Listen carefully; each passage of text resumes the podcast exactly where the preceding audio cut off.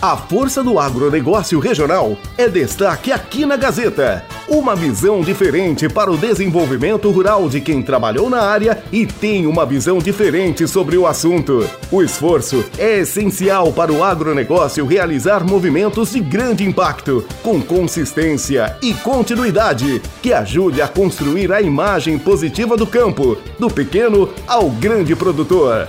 A Força do Agro, com Luiz Marçal Arrial, aqui na Gazeta. Bom dia.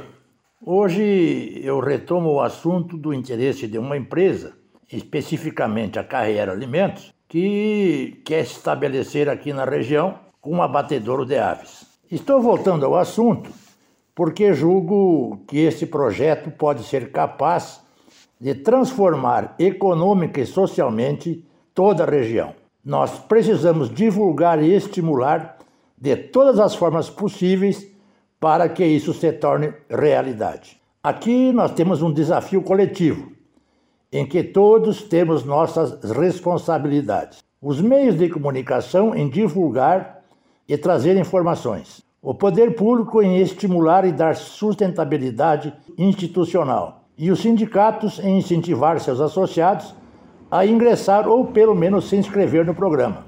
E, por fim, todas aquelas pessoas que, que conhecem, ainda que superficialmente, o tema, que ajudem trazendo informações sérias e reais. Pelo que se está divulgando, a empresa quer trazer toda uma infraestrutura para operacionalizar o projeto. Além do abate das aves, uma fábrica de ração e, inclusive, um incubatório para a produção de pintos de um dia para os aviários. Não precisa ser muito inteligente nem muito esperto para compreender que a empresa está imaginando e projetando. A empresa sabe que aqui nós temos mais de 10 mil propriedades rurais e sabem também que 54% da população vive no meio rural.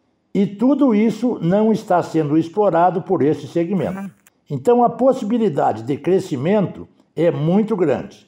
Também se alia a isso tudo os aspectos de logísticas que têm importância fundamental.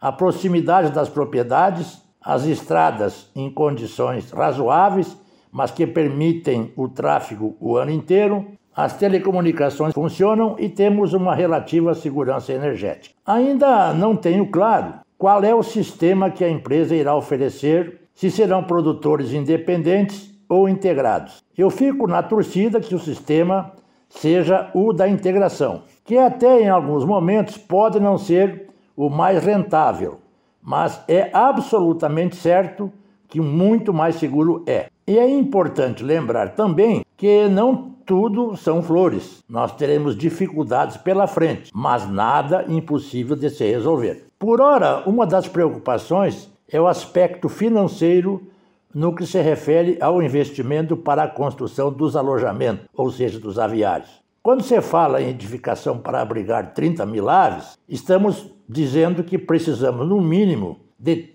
3 mil metros quadrados de área construída, pois se aloja entre 8 a 10 aves por metro quadrado. Claro, existem financiamentos bancários para suprir total ou parcialmente esta necessidade, mas tem um custo financeiro, ou seja, não é de graça. Possível que até se encontre alguma linha de crédito com taxas favorecidas. Outra preocupação presente diz respeito à água, que além de estar sempre disponível, necessita ter qualidade. E isso afeta, além dos criadores, a própria indústria. Mas sempre é bom lembrar que nós estamos sobre o aquífero Guarani. Água tem.